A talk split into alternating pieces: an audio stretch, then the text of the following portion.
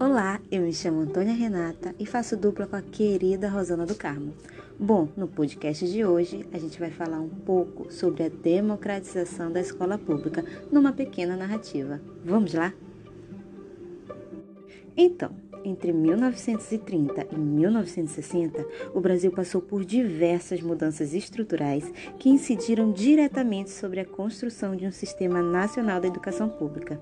No período de 1930 e 1964, se rivalizavam dois projetos de nação para o Brasil: o nacional populista e o projeto Oligarquias Tradicionais. Tal polarização ganhou fortes cores ideológicas, marcada pela esquerda, pela direita, conservadores e progressistas. Em 1932, os interesses da Igreja Católica e dos setores liberais acerraram as manifestações ideológicas pela educação. De um lado, uma pretendia manter a hegemonia e toda a sua história na condução da política nacional de educação, e do outro lado, aqueles que queriam aderir à ideia de uma escola nova, onde a escola pública seria para todas as crianças e adolescentes dos 7 aos 15 anos de idade, o que durou décadas e nada fora feito pelo poder público que edificasse um sistema nacional da escola pública para todos. Durante este período, ocorreram várias reformas educacionais em nosso país, mas nada que resolvesse o problema do analfabetismo. Entre elas, podemos citar a reforma de 1931, com a criação do Ministério da Educação e Saúde Pública, conhecida também como Reforma Francisco Campos e uma outra, a reforma mais duradoura do sistema educacional, chamada de Leis Orgânicas do Ensino, mais conhecida como Reforma Capanema, que estabelecia o ensino técnico profissional.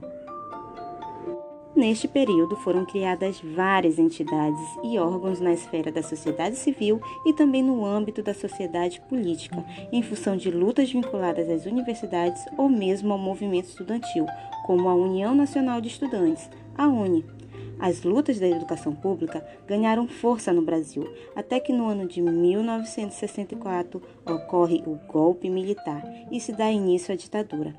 Mas apesar do regime autoritário, mudanças estruturais aconteceram na história da educação pública, aonde houve a sua expansão, pois o governo militar visava transformar o país em um Brasil potência, e para que isso fosse possível necessitava-se ter um mínimo de escolaridade, e sem as escolas isso não seria possível.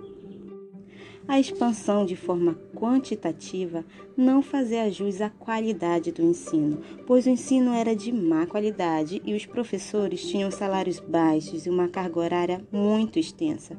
O enfrentamento contra o regime militar contou com a ajuda de vários pesquisadores de todas as áreas do nosso país e que foram essenciais para uma redemocratização e consolidação das pesquisas no Brasil.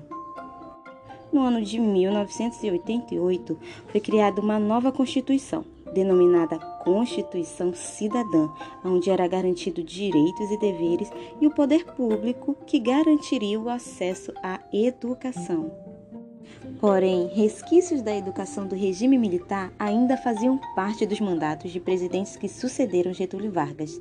No ano de 2003, com a chegada de Luiz Inácio Lula da Silva, se implantou o Fundo de Desenvolvimento e Manutenção do Ensino Fundamental e Valorização do Magistério, uma medida com bastante impacto socioeducacional, entre tantos outros investimentos na área da educação. E apesar das reformas e lutas em prol da educação, ainda há muito a se fazer.